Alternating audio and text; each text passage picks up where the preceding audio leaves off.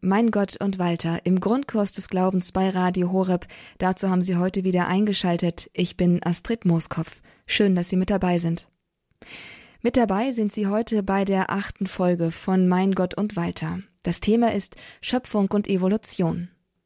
Kaplan Johannes Maria Schwarz, er ist heute auch unser Gesprächsgast im Anschluss an die kurze Katechese, die wir gleich einspielen werden hat diese Firmkatechesenreihe Mein Gott und Walter ins Leben gerufen und an die achte Stelle die Folge Schöpfung und Evolution gesetzt.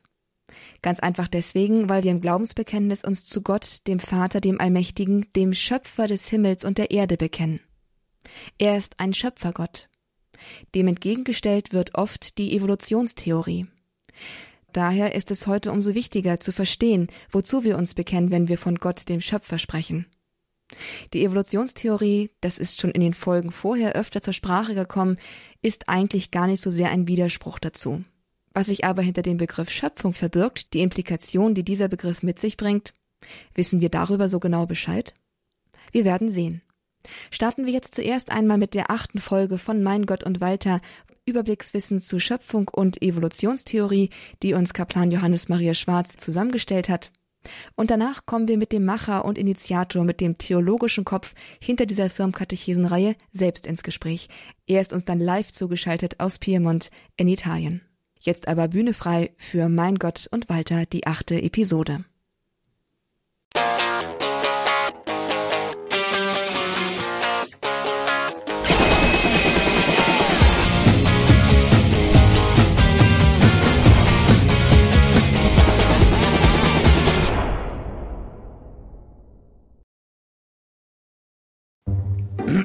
Das ist Walter.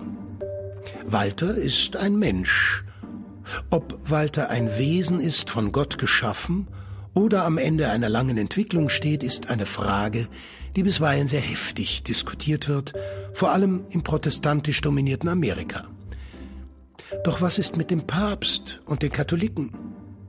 Die Kirche ist nicht dafür bekannt, immer nur bequem zu sagen, was die Menschen hören wollen, Warum scheint es dann so ruhig um diesen Widerspruch Schöpfung oder Evolution? Kann es sein, dass die Position der Kirche etwas differenzierter ist? Das erste Buch der Bibel, das Buch Genesis, kennt zwei Schöpfungsberichte. Sie sind keine freie Erfindung oder ein Mythos. Sie sind Offenbarung Gottes. Wenn man sie nebeneinander betrachtet, gibt es aber einige Unterschiede, vor allem in der Reihenfolge. Im ersten wird der Mensch nach allen Tieren erschaffen. Im zweiten folgt auf die Schöpfung des Mannes eine Reihe von weiteren Tieren und dann erst die Frau, die wirklich zu ihm passt, die ihn vervollkommnet und die ihm ebenbürtig ist. Das ist Bein von meinem Bein, Fleisch von meinem Fleisch.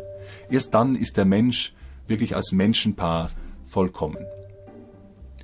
Beide Berichte sind theologische Kommentare auf die Schöpfung. Der erste zeigt das Verhältnis des Menschen zur Welt. Der zweite zeigt das ursprüngliche und gleichwertige Verhältnis zwischen Mann und Frau, die die Keimzelle der menschlichen Gesellschaft bilden.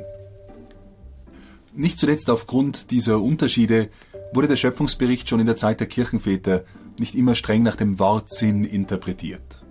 Schon lange vor den Entwürfen Darwins gab es Modelle, die eine gewisse Entwicklung von Urformen her vertraten.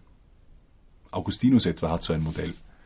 Von daher ist es dann gar nicht so erstaunlich, dass Darwins Werk über die Abstammung der Arten keine Verurteilung durch die katholische Kirche provozierte. Sicher gab es Polemiken und sicher auch Skepsis, aber es gab keine offizielle Positionierung. Kritisch betrachtet man hingegen sehr bald die materialistische Auslegung und Tendenz, welche sich unter den Anhängern der Theorie Darwins breit Beim ersten Vatikanischen Konzil wurden folgende verbindliche Aussagen zur kirchlichen Lehre von der Schöpfung gemacht. Nicht der Kirche zugehörig ist, wer den einen wahren Gott, den Schöpfer und Herrn des Sichtbaren und Unsichtbaren, leugnet. Wer behauptet, es gebe nichts außer Materie. Wer sagt, die Essenz Gottes und die aller Dinge seien ein und dasselbe. Wer nicht bekennt, dass die Welt und alle Dinge, die in ihr enthalten sind, sowohl die geistigen als auch die materiellen, ihrem ganzen Wesen nach von Gott aus nichts hervorgebracht wurden. Zu einer evolutiven Abstammungslehre sagt die Kirche,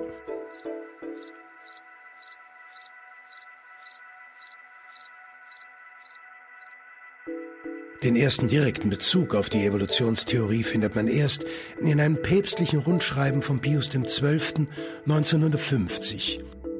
Darin heißt es, aus diesem Grund verbietet das Lehramt der Kirche nicht, dass in Übereinstimmung mit dem augenblicklichen Stand der menschlichen Wissenschaften und der Theologie die Evolutionslehre Gegenstand der Untersuchungen und Besprechungen der Fachleute beider Gebiete sei, insoweit sie Forschungen anstellt über den Ursprung des menschlichen Körpers aus einer bereits bestehenden, lebenden Materie, während der katholische Glaube uns verpflichtet, daran festzuhalten, dass die Seelen unmittelbar von Gott geschaffen sind.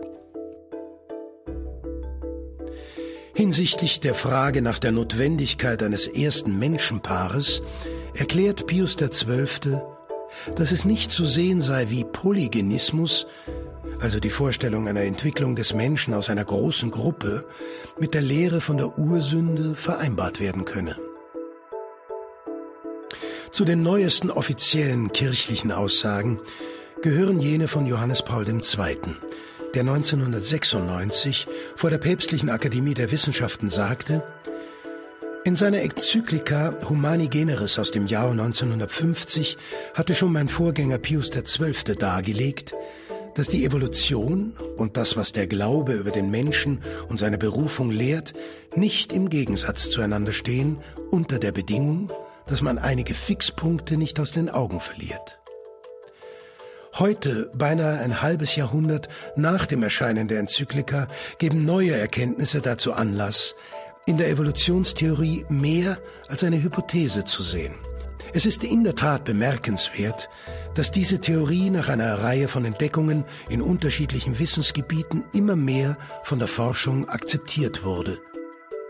Ein solches unbeabsichtigtes und nicht gesteuertes Übereinstimmen von Forschungsergebnissen stellt schon an sich ein bedeutsames Argument zugunsten dieser Theorien dar.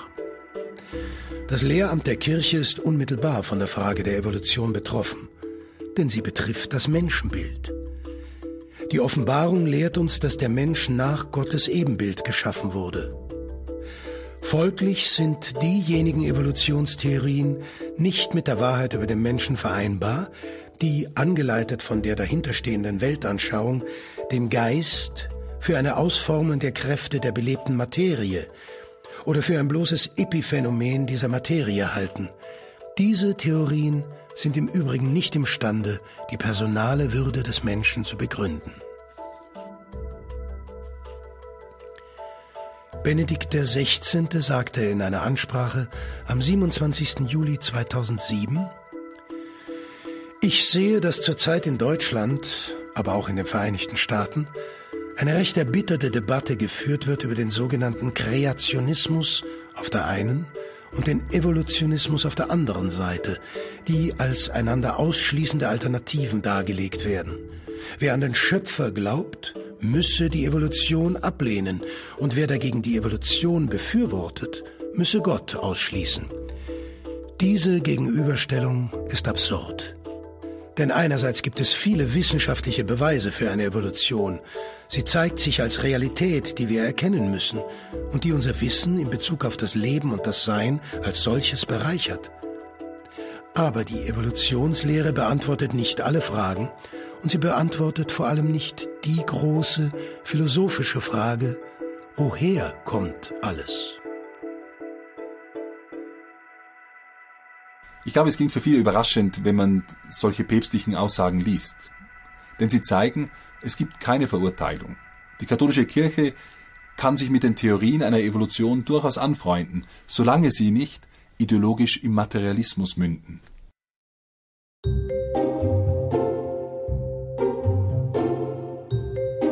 Gleichzeitig gibt es heute Wissenschaftler, welche verschiedene gängige Modelle der Evolution kritisch hinterfragen.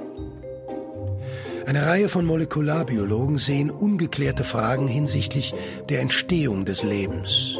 Sie halten die Formung sinnvoller und vor allem dauerhafter Molekülketten aufgrund verschiedener Naturgesetze in der Ursuppe unseres Planeten für extrem unwahrscheinlich. In einem anderen Bereich kämpfen Paläontologen mit einer sinnvollen Zuordnung der fossilen menschlichen Vorfahren. So galt etwa 30 Jahre lang die Abstammungslinie vom Australopithecus afarensis über den Australopithecus africanus hin zum Homo habilis als wahrscheinlich.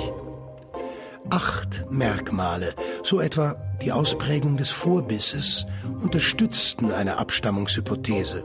Fünf Merkmale hingegen widersprachen der Theorie. 2006 wurde die Abstammungslinie aufgrund neuer morphologischer Untersuchungen wieder aufgegeben.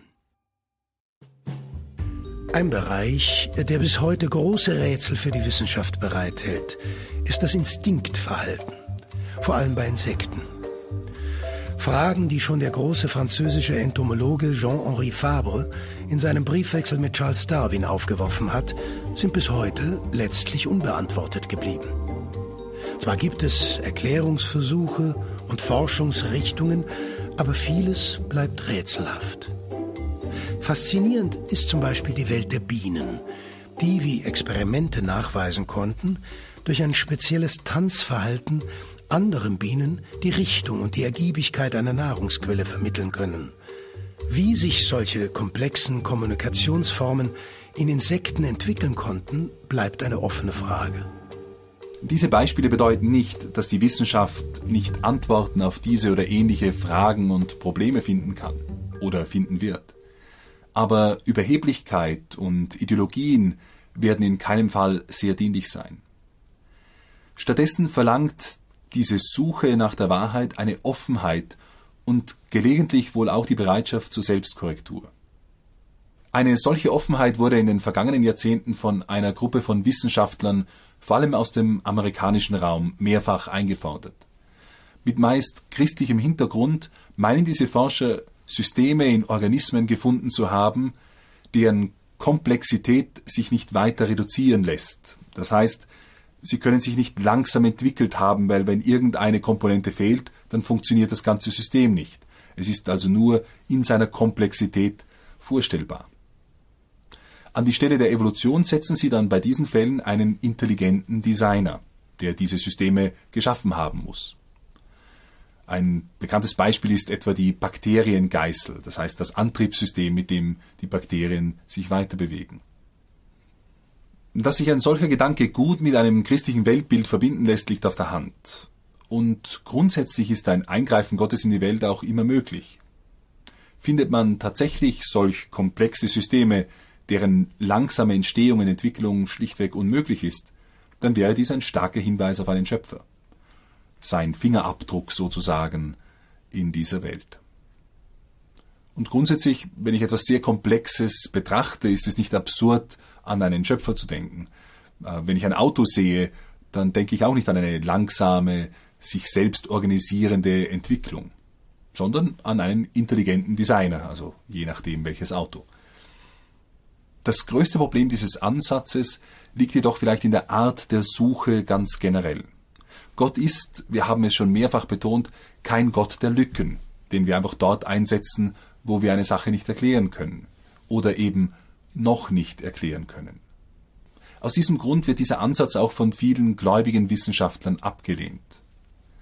Dass Gott als erste Ursache aller Dinge gewöhnlich durch Zweitursachen wirkt, beobachten wir täglich. Wir können sagen, Gott lässt es regnen, aber wir meinen damit nicht, dass Gott da oben die Wolken schüttelt. Alle Vorgänge lassen sich natürlich erklären, und doch sieht der gläubige Mensch Gottes Vorsehung am Werk. Gott hält alles im Sein und von ihm kommt die erste Ursächlichkeit aller Ursachen. Er füllt also nicht Lücken, sondern ist der Urgrund aller Dinge. Und genau in diesem Sinn ist Schöpfung durch Evolution kein Widerspruch. Bei allem Wissen wissen wir doch sehr wenig. Manches, was als unumstößlich gilt, wird durch neue Einsichten korrigiert oder vertieft. Wer hätte einst gedacht, dass die felsenfeste Newtonsche Physik bei den kleinsten Teilchen keine Antworten liefern würde? Dass dort die seltsame Quantenmechanik alle ihre Gesetze auf den Kopf stellt? Die Wissenschaft entwickelt sich immer weiter. Sie erkennt tiefer und korrigiert sich. Gläubige Menschen beteiligen sich an der Suche nach Antworten. In jedem Fall kann der Christ mit Spannung und zugleich Gelassenheit erwarten, was für neue Einsichten entstehen. Um mit den Worten Johannes Pauls II. aus dem Jahr 1996 zu schließen, Wahrheit kann Wahrheit nicht widersprechen.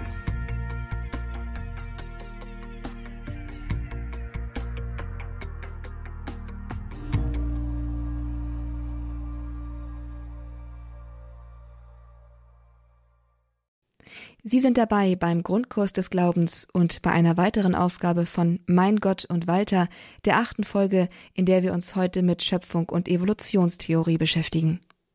Zu Gast ist jetzt bei uns Kaplan Johannes Maria Schwarz. Er ist der Macher, er ist der Initiator, der theologische Kopf hinter der berühmten Firmkatechesenreihe Mein Gott und Walter und nachdem wir die kurze Katechese aus der Katechesenreihe eben gehört haben, kommen wir jetzt mit Kaplan Johannes Maria Schwarz genauer und hintergründiger ins Gespräch zu dem wichtigen Thema Schöpfung und Evolution.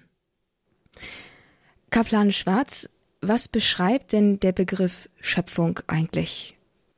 Da wird eine Menge ausgesagt eigentlich, nicht? Also das heißt, das, ich glaube, dass das Schönste und Wichtigste, was damit eigentlich ausgesagt wird, ist ist, dass der Mensch ein Wesen ist, das einen Bezug hat. Nicht? Das heißt, dass wir Geschöpfe sind und der Begriff des Geschöpfs verweist auf einen Schöpfer. Und somit diese Bezogenheit, dieses, dass der Mensch nicht eben ein, ein atomisiertes Einzelnes da draußen ist, was da herumschwebt, sondern dass er schon in seinem Dasein eigentlich verwiesen ist auf einen Ursprung. Das ist der Kern, um was es in Genesis geht, auch mit dem Kern des Sündenfalles, um den es in Genesis geht. Da geht es um dieses Bezogensein oder eben, dass der Mensch dieses Bezogensein ignoriert. Also ich glaube, das Wichtigste am Begriff Schöpfung ist, dass er erklärt, dass es einen Schöpfer und ein Geschöpf gibt, die ineinander in einem Bezug stehen. Also das würde ich sagen, ist das, das Wichtigste. Und wie sieht es aus mit den verschiedenen Weisen von Schöpfung, die in der Theologie gelehrt werden? Also mir ist da so hängen geblieben Creatio ex nihilo, Creatio continua, Creatio originalis, Creatio nova. Was will die Theologie damit aussagen? Was wird, ja, was steckt dahinter? Also für die meisten Hörer will die Theologie damit aussagen, dass Latein eine wunderschöne Sprache ist, nicht die man, wo man, wo man so, so Wortpaare zusammenfassen kann, die über die Schöpfung etwas sagen. Grillfeste auf jeden Fall auch natürlich toll, wenn man, wenn man ein bisschen da so, so über diese verschiedenen Formen der Schöpfung sprechen kann. Großartig. Sollte man auch, auch vielleicht sich merken. Creatio ex nihilo ist vielleicht das, was dem meisten ein Begriff ist mit dem man um sich werfen kann, wenn man möchte, als Theologe sowieso natürlich. Und das bedeutet die Schöpfung aus dem Nichts. Und dieser Begriff sagt letztlich, dass alles, was ist, von Gott ist. Dass also Gott nicht aus etwas etwas formt oder es gab eine Auffassung, auch eine philosophische Auffassung, dass die Welt oder auch das Universum ewig ist. Und Gott wäre so dann der Gestalter dieses Universums, das aber eigentlich ewig ist. Dass Gott aus dem Nichts schöpft, heißt, dass alles, was ist, von ihm abhängt. Dass also nicht eher irgendein mächtiges Wesen ist, das, das da wie mit Knetmasse dann verschiedene Dinge draus formt, von etwas, was nicht von ihm abhängt, sondern es ist, dass alles von Gott kommt. Also das ist ein sehr wichtiger Begriff, weil es uns gleichzeitig zeigt, dass alles, was existiert, alles, was geschaffen ist, eben auch vom Schöpfer verschieden ist. Dass der Schöpfer und das Geschöpfliche eine verschiedene Kategorie sind und damit eben auch Gott nicht einfach ein Teil der Welt ist, wie oft missverstanden wird, auch im, von, von der atheistischen Kritik her, wo Leute sagen, ja, nicht diese Hypothese Gott, die brauchen wir nicht, weil für so ein großes, mächtiges, bärtiges Wesen auf Wolken gibt es keine Sinnesbeweise und so weiter und so fort. Um das geht es gar nicht. Also Gott ist nicht Teil der Welt, sondern alles, was ist, was geschaffen ist, was abhängig ist, was ein Sein hat, hat das Sein von Gott. Also Gott schafft aus dem Nichts.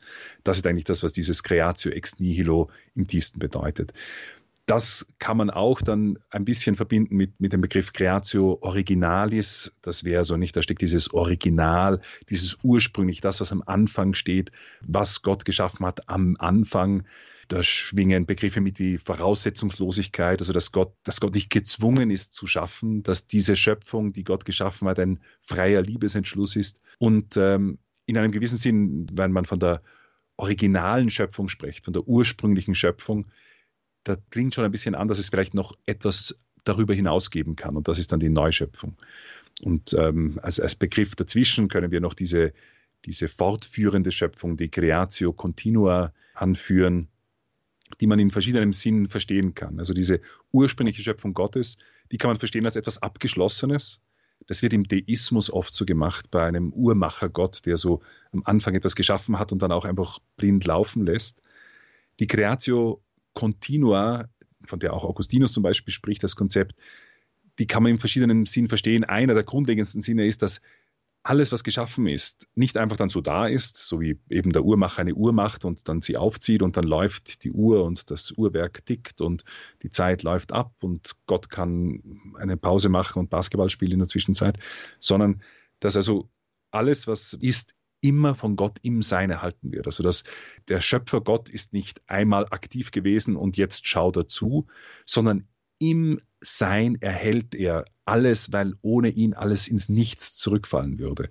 Und das heißt, dass er kontinuierlich diese Schöpfung im Sein erhält und auf diese Art und Weise kann man zum Beispiel diese Creatio Continua verstehen.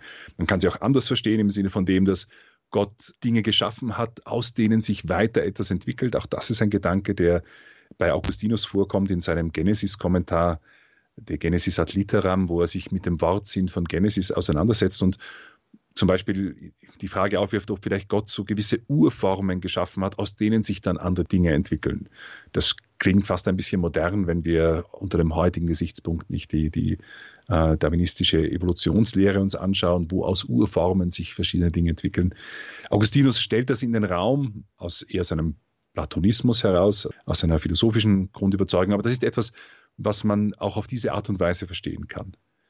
Und die Creatio Continua kann natürlich auch einen Aspekt umfassen, dass Gott selbst Geschöpfe geschaffen hat, die mitwirken können an seiner Schöpfung. Und dass sich der Plan Gottes in der Schöpfung verwirklicht, nicht nur durch Gesetzmäßigkeiten und durch andere Dinge, die er geschaffen hat, sondern auch durch Wesen, die irgendwie mitwirken an diesem, an diesem Schöpfungsplan, an, diesem, an dieser Schöpfung.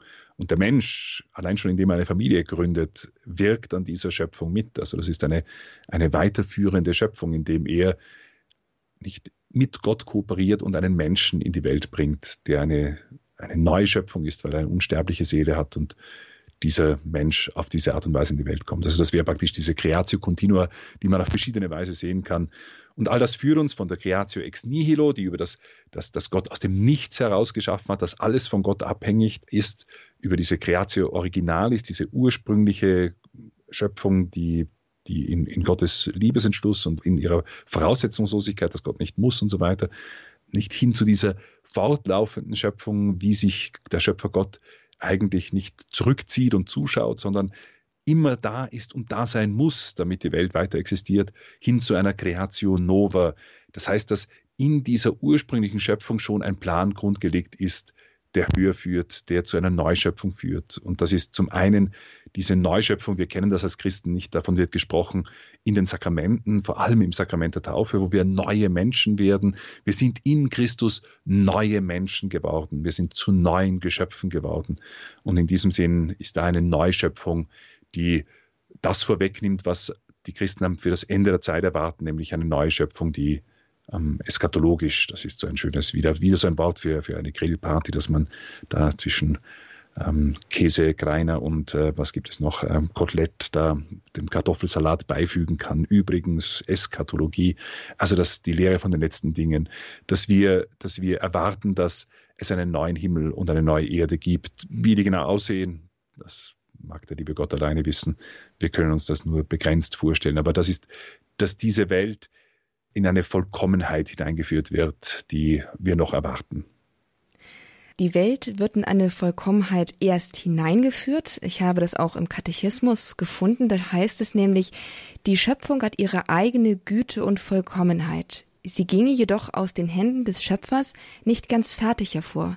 Sie ist so geschaffen, dass sie noch auf dem Weg ist zu einer erst zu erreichenden letzten Vollkommenheit, die Gott ihr zugedacht hat. Wir nennen die Fügungen, durch die Gott seine Schöpfung dieser Vollendung entgegenführt, göttliche Vorsehung. Die Schöpfung ist unfertig aus Gottes Hand hervorgegangen? Naja, also eigentlich ist das schon, wenn man den Schöpfungsbericht selber sieht, sieht man, dass da etwas noch gefordert ist. Nicht? Der Mensch wird geschaffen und wird in diesen Garten gestellt. Er wird vor eine Aufgabe gestellt. Das ist die berühmte Geschichte mit dem Apfel. Von Apfel ist zwar im, im, Alten Testament nicht die Rede, sondern von einer Frucht, die da von diesem Baum so süß verlockend winkt. Ähm, dass, dass es der Apfel geworden ist, glaube ich, hängt damit zusammen, dass das Wort für Apfel im Lateinischen und das Wort für böse im Lateinischen ganz nahe beieinander sind. Und von daher ist dann irgendwann aus dem der Apfel geworden und die Männer haben dann einen Adamsapfel bekommen, nicht im Hals da, äh, was so ausschaut, als würde ihm was stecken geblieben sein. Es geht hier auch gar nicht um irgendwie Obst, Gemüse oder sonst irgendetwas aus, aus, dem, aus dem Laden, was da angeboten wird, sondern es geht in diesem Gebot geht es letztlich um diese, um diese Frage, ob der Mensch, der von Gott geschaffen worden ist, sich auf Gott hinordnet und Gott unterordnet oder nicht. Und die Versuchung des Menschen ist, diese Autonomie zu wählen. Autonomie, wieder ein griechisches Wort, ist ja fast alles griechisch, nicht? Ähm, Autonomie bedeutet sich selbst Gesetz sein. Der Mensch, der eigentlich gegen dieses Gebot Gottes handelt, setzt sich selbst zum zum letzten Ziel der Dinge. Er will bestimmen, was gut und böse ist. Dieses, nicht die Heilige Schrift spricht, er wird erkennen, was gut und böse ist. Dieses Erkennen ist eigentlich eines, eines von einer, einem, einem Feststellen, nicht? Also etwas, was, was dem Menschen nicht ins Glück führen kann, weil der Mensch nicht das Ziel und Ende aller Dinge ist, sondern Gott. Und von daher, wenn der Mensch alles auf sich hinordnet, dann geschieht Unglück und geschieht Chaos. Heute genauso wie eben damals und damals für die gesamte gefallene Welt, die dann daraus entstanden ist, oder diesen Fall, den das herbeigebracht hat. Aber es geht hier letztlich um eine Frage, ob der Mensch sich hinordnet auf Gott. Dieser Schritt war also notwendig, um dass damit der, damit der Mensch, der geschaffen worden ist als freies Geschöpf, aus dieser Freiheit heraus in einem Liebesakt auf den Schöpfer zugeht. Wenn der Mensch nur geschaffen worden wäre als Stein, dann wäre alles, was er zu tun gehabt hätte, einfach brav dazuliegen, nicht? Und alles wäre gut gewesen. Aber der Mensch ist kein Stein. Steine gibt es ja schon nicht. Und die Steine machen hervorragend, was Steine können nicht. Auch wenn sie uns auf den Kopf fallen, gehorchen sie nur den äh, Gesetzen, die, die seit Anbeginn der Welt gelten, ohne dass sie da irgendetwas Böses im Sinn führen. Wir Menschen hingegen, wir sind freie Wesen. Wir sind Wesen geschaffen auf eine Beziehung hin, auf eine Beziehung der Liebe und der Hingabe. Wir haben alles von Gott empfangen und sind deswegen gerufen, unser empfangenes Sein Gott zurückzuschenken. Und das ist es, was der Mensch nicht macht am Anfang. Und deswegen, nicht, also diese Schöpfung war praktisch geschaffen und es steht in der Heiligen Schrift nicht, dass sie vollkommen war, sondern es steht, dass sie gut war und als dann alles fertig ist, sehr gut war mit dem Menschen. Das heißt aber noch nicht, dass es da noch nicht noch ein höher gehen könnte, nämlich indem der Mensch dann so handelt, wie er geschaffen worden ist. Der Mensch macht das leider nicht. Und somit haben wir eine gefallene Schöpfung, die dann nicht unter Ächzen und Seufzen hier mit dem Menschen da sich hinbewegen muss auf eine, auf eine, auf eine Vollkommenheit, die ihr Christus wieder ermöglicht und die letztlich eine Vollendung findet am Ende der Zeit. Also die Schöpfung hat etwas, etwas in diesem Sinne durch das Handeln der ersten Menschen, das aus einer Unvollkommenheit heraus wieder in eine Vollkommenheit zu finden, das ist auf jeden Fall die Aufgabe. Und der Weg dahin, da kommt dann die göttliche Vorsehung ins Spiel. Was muss man sich denn darunter ganz genau vorstellen? Denn Schöpfung und Vorsehung scheinen eng miteinander verknüpft zu sein. Gut, die Vorsehung ist ein, ist ein weites Feld, aber die Vorsehung ist letztlich das, das ist das Spannende eigentlich. Für vieles, wenn wir die Welt betrachten, betrachten wir sie aus, aus unserer Warte heraus, nicht? Und wir können uns, wir können manchmal versuchen, in unserem Leben zu entdecken, wie Gott unser Leben führt und dann sagen, ah, das ist deswegen. Und das ist aber nur wirklich ein ganz ein kleiner Blick auf etwas, wo wir eingewoben sind in eine viel, viel größere Geschichte und wo viele Dinge dann eine Rolle spielen. Nicht das, das Leid und alles Mögliche, was wir noch in einer anderen Episode thematisieren werden. Die Vorsehung bedeutet letztlich, dass diese Welt nicht ins Irgendwas steuert, sondern dass diese Welt, die von Gott im Sein erhalten wird, auf ein Ziel zugeht. Ein Ziel, das sich Gott nicht entzieht. Ein Ziel, das er kennt und ein Ziel, auf das wir uns als Teil dieser Welt zubewegen, auch wenn wir nicht immer diese Vorsehung in unserem Leben erkennen können oder sehen. Ähm, also ich, ich würde sagen, das wäre so die gröbste Beschreibung von dem, was Vorsehung im Allgemeinen ist. Dieses Versuchen, den Plan Gottes in meinem Leben zu sehen, das können wir im Kleinen immer versuchen, aber es ist das, Gigantische ist, dass wir eingebettet sind in eine viel, viel größere Geschichte, dass unsere eigene Geschichte nichts ist als ein halber Buchstabe in einem riesengroßen Weltenbuch, wo alles aufgezeichnet ist und somit meine eigene, die Art und Weise, wie sich in meinem eigenen Leben die Dinge fügen, noch eine Rolle spielen in etwas viel, viel Größerem. Also das ist etwas, was alles unter den Begriff der Vorsehung fällt. Aber diese Vorsehung hat nichts mit Schicksalsergebenheit zu tun, oder? Also ich kann nicht sagen, egal was ist, ich werde auf jeden Fall um sieben Uhr bei der Arbeit sein, weil Gott will es. Das wird nicht geschehen. Also die menschliche Freiheit wird nicht gelenkt von der Vorsehung. Und doch kommt die Vorsehung, trotz der menschlichen Freiheit, die sich manchmal gegen Gott entscheidet, zum Ziel. Das ist paradox. Es ist wenn man davon ausgehen würde, dass Gott neben uns hier in einer Box steht und ständig versuchen muss, alle Weichen neu zu stellen, weil wir uns anders entschieden haben.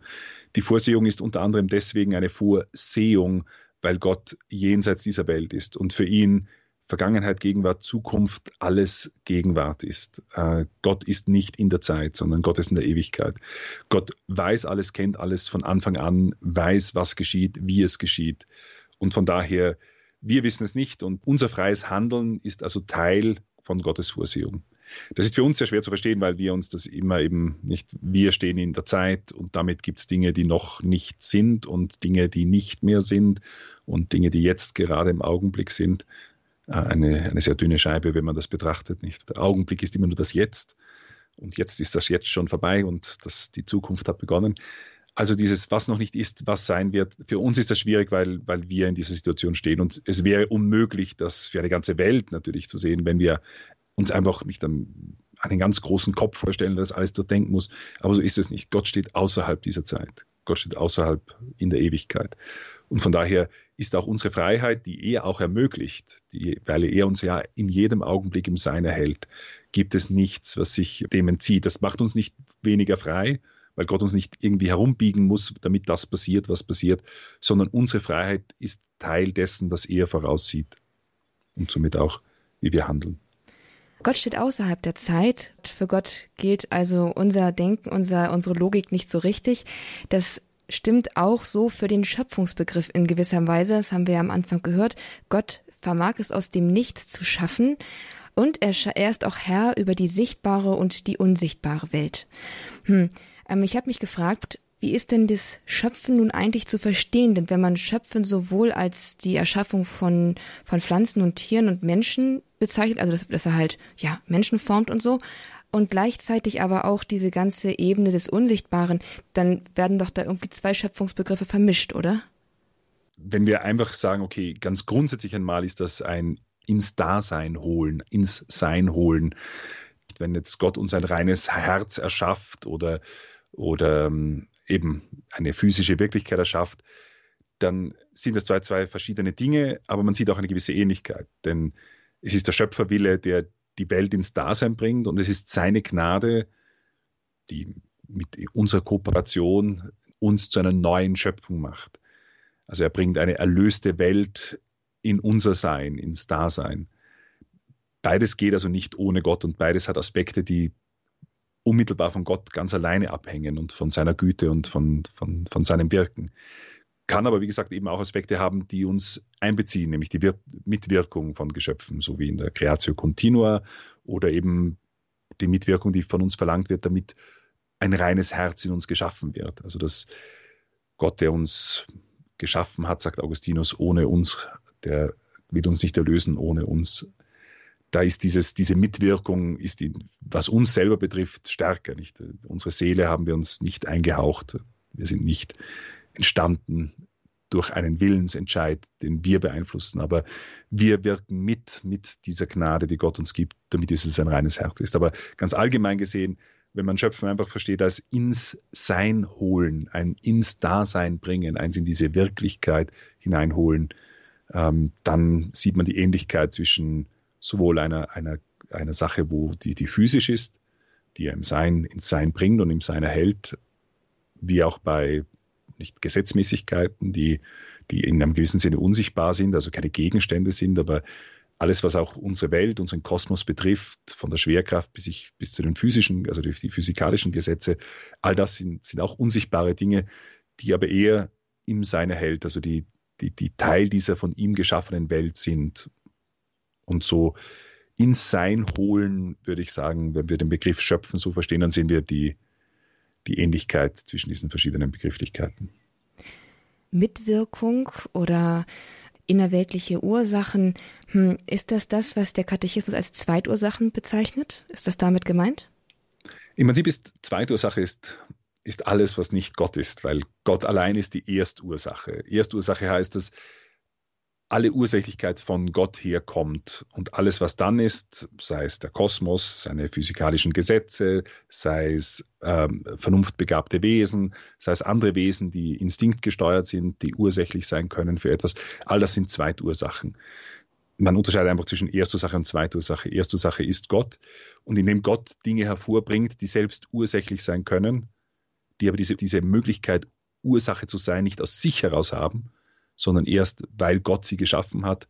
Das macht Gott zur Erstursache und diese Dinge zur Zweitursache, weil sie eben ihre Ursächlichkeit nicht im Ding selber liegt, sondern weil es selbst ver verursächlicht ist, weil es selbst einen Ursprung hat, nennt man es Zweitursache. Und das sind im Prinzip, wenn man fragt, was sind Zweitursachen? Alles, was geschaffen ist, ist im Prinzip eine Zweitursache, weil es dann selber eben Ursache sein kann, aber nur weil es zuerst von Gott geschaffen worden ist, auch mit einer Natur, die es ihm erlaubt, Ursache zu sein. Ursache können auch zwei Menschen sein, die eine Familie gründen. Das Beispiel hatten Sie am Anfang angeführt. Also Mann und Frau zeugen Kinder und diese Kinder werden in einer, aus einer biologischen Reihe gezeugt. Also biologisch entstehen sie aus der Zusammenwirkung von Mann und Frau. Aber die Seele, die Seele ist unmittelbar von Gott geschaffen. Wie ist denn das zusammenzubringen, dass der Leib, dass der Körper etwas ist, das aus einer langen Reihe entsteht, also verursacht auch von anderen Ursachen ist, und dass die Seele aber direkt von Gott kommt und dann werden die einfach zusammengemischt, zusammengepackt für die Lebensdauer und dann trennen sie sich wieder auf, wobei doch eigentlich die Kirche lehrt, dass der, dass der Mensch die Einheit von Leib und Seele ist. Wie ist denn das zu verstehen? Verstehen Sie meine Frage? Ich verstehe die Frage und das ist eine sehr, sehr gute Frage, weil diese Frage in Wirklichkeit das Problem deutlich macht, das wir als moderne Menschen heute oft haben, die wir philosophisch in der Tradition von Descartes stehen, wo in, in der Moderne hat man begonnen, sich, sich zuerst einmal zu interessieren für alles, was, was ähm, nicht für das Materielle, denn das Materielle war etwas, nicht dem konnte man irgendwie auf die Spur kommen, auf die Schliche kommen und so hat man irgendwie begonnen, alles in, in diesem Sinn zu deuten. Und das hat dazu geführt, dass man ein sehr mechanistisches, materialistisches Weltbild hat und gleichzeitig aber natürlich dann mit Fragen konfrontiert ist, wie mit dem Bewusstsein und anderen. Und Descartes hat versucht, dann irgendwie dieses Problem zu lösen, indem er nicht von einer geistigen Substanz ausgeht, die, die, das ist die Seele, und einer materiellen, quasi wie eine Maschine funktionierenden Substanz und äh, nicht die Seele die, die, die bedient dann so diesen materiellen Körper. Und so haben wir irgendwie zwei Dinge, die nicht wirklich zusammengehören. Und das ist ein bisschen so, wie wir Menschen uns heute sehen, weil wir so stark beeinflusst sind von dieser modernen Art und Weise, die Wirklichkeit zu sehen. Sogar Christen sind in dem Sinn gewissermaßen Materialisten sehr oft. Descartes war ein gläubiger Katholik, nicht? Ähm, aber sind im Prinzip Materialisten, die dann noch irgendwo so draufsetzen, eine Seele und äh, nicht vielleicht dann noch so ein Beispiel nehmen wie einen, einen Fahrer, der, der sich in ein Auto setzt und, und dann halt fährt. Nicht? Und der Körper ist so der, das, das Auto, ja, der Fahrer ist die Seele. Und das verschleiert aber ein bisschen das, das grundlegende Problem und auch die philosophische Sackgasse, in die uns das hineingeführt hat. Das nennt man das sogenannte Leib-Seele-Interaktionsproblem. Weil etwas rein Geistiges, der Fahrer, nicht der Fahrer von einem Auto ist ja im Prinzip nichts rein Geistiges, sondern der Fahrer von einem Auto ist ein Mensch, der hat einen Körper mit Ausdehnung und kann deswegen nicht mechanistisch einwirken auf das Lenkrad und somit auf das, wie der Wagen und wohin der Wagen fährt. Während, wenn man jetzt wirklich von etwas rein Geistigem ausgeht, dann stellt sich diese große Frage, wie kann etwas rein Geistiges auf ein materielles Wesen oder ein materielles Gebilde wirken, wenn die einzige Art und Weise, wie ein materielles, maschinelles Gebilde ja überhaupt wirken kann, ist nur durch wieder, durch Bewegung von Teilen und somit wie eine Maschine selbst.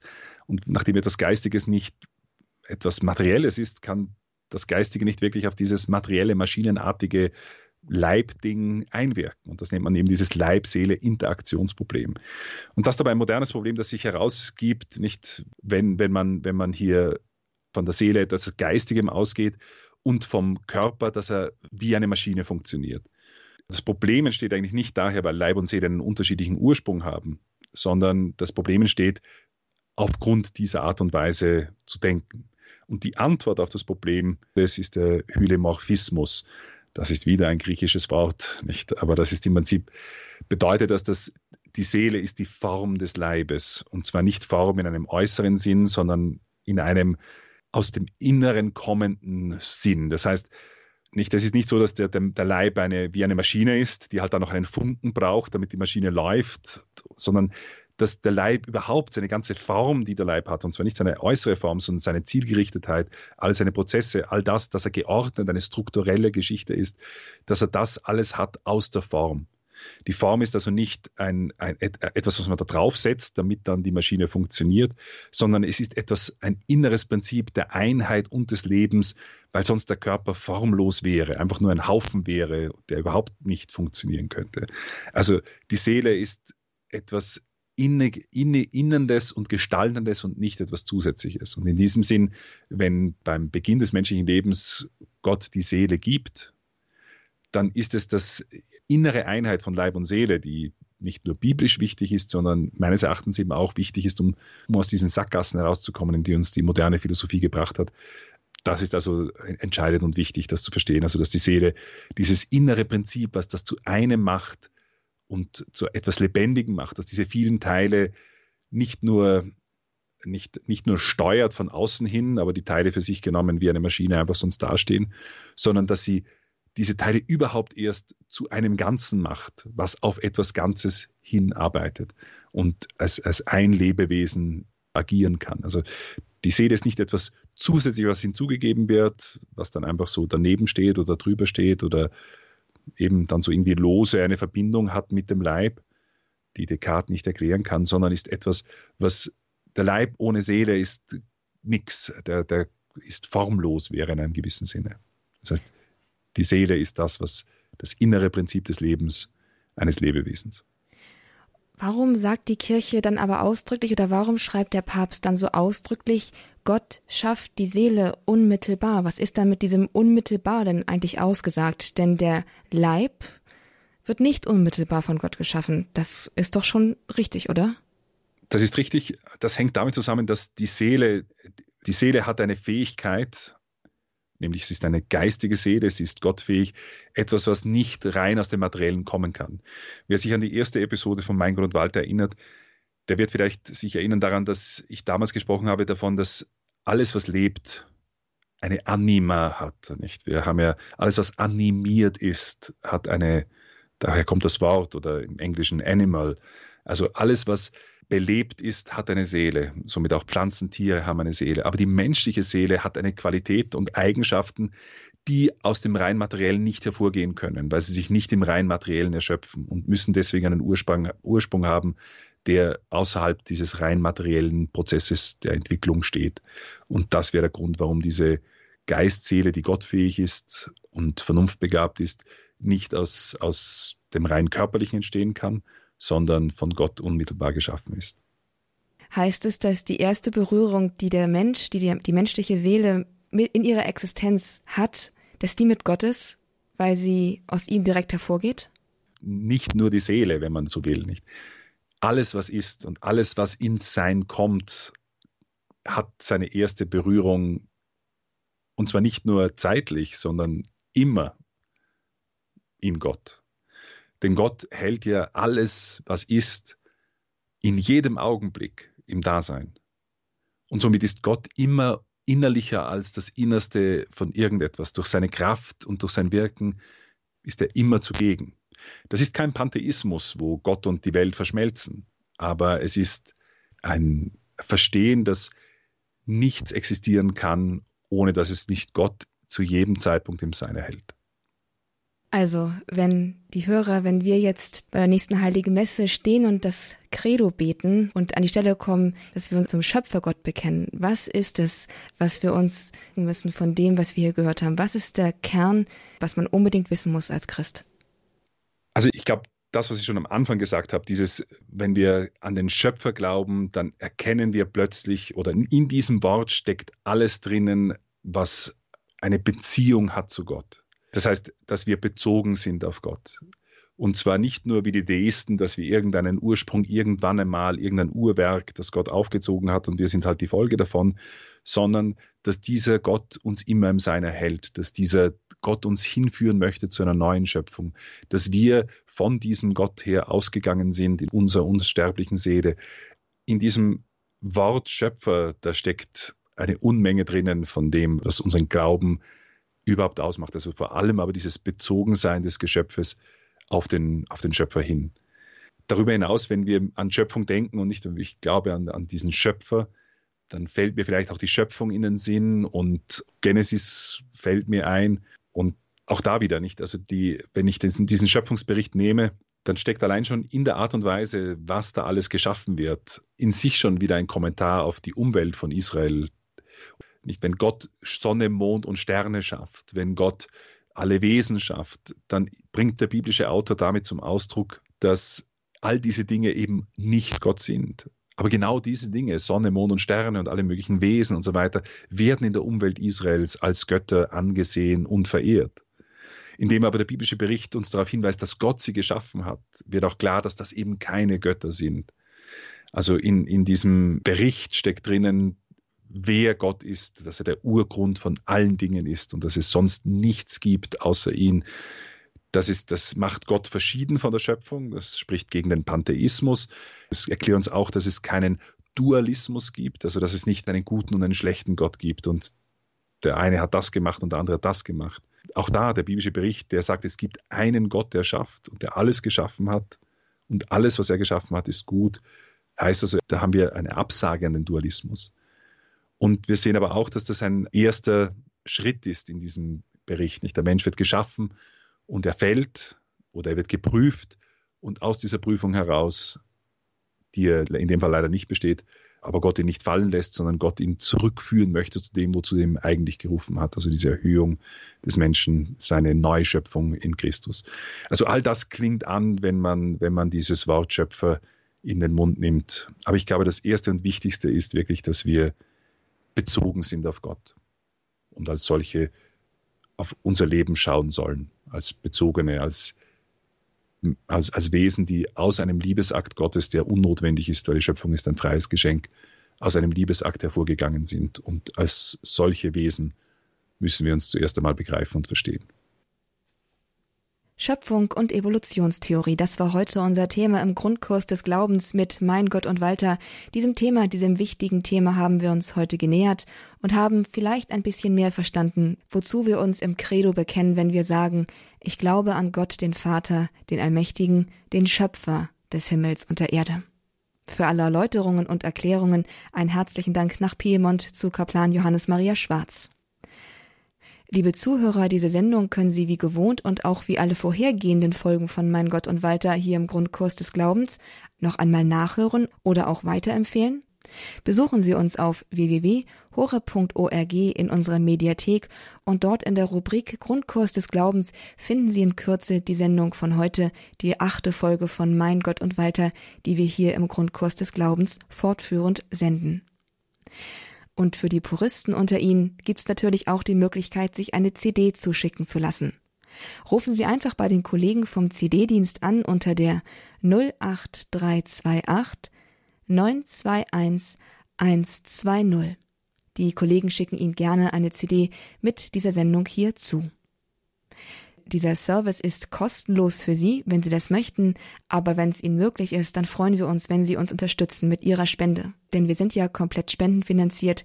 Dieses Werk gibt es nur aufgrund der großzügigen Spenden so zahlreicher Zuhörer. Einen herzlichen Dank dafür an dieser Stelle. Segne Gott. Liebe Zuhörer, danke auch, dass Sie heute wieder mit dabei waren im Grundkurs des Glaubens. Unsere Sendezeit geht zu Ende. Gleich geht's weiter um 15 Uhr mit dem Gedenken an die Todesstunde unseres Herrn Jesus Christus. Bleiben Sie also gerne mit dabei hier im Programm bei Radio Horeb. Wir hören uns spätestens nächste Woche wieder beim Grundkurs des Glaubens. Schön, wenn Sie auch dann wieder mit dabei sind. Und jetzt, Kaplan Schwarz, dürfen wir Sie zum Abschluss, um einen würdigen Abschluss bitten, um Ihren priesterlichen Segen. Unsere Hilfe ist im Namen des Herrn, der Himmel und Erde erschaffen hat. Auf die Fürsprache der seligen Jungfrau und Gottesmutter Maria, eure heiligen Namenspatrone und eure Schutzengel, segne, stärke und behüte euch der dreinige Gott, der Vater und der Sohn und der Heilige Geist. Amen. Gelobt sei Jesus Christus. In Ewigkeit. Amen. Alles Gute Ihnen und Gottes Segen wünscht Astrid Mooskopf.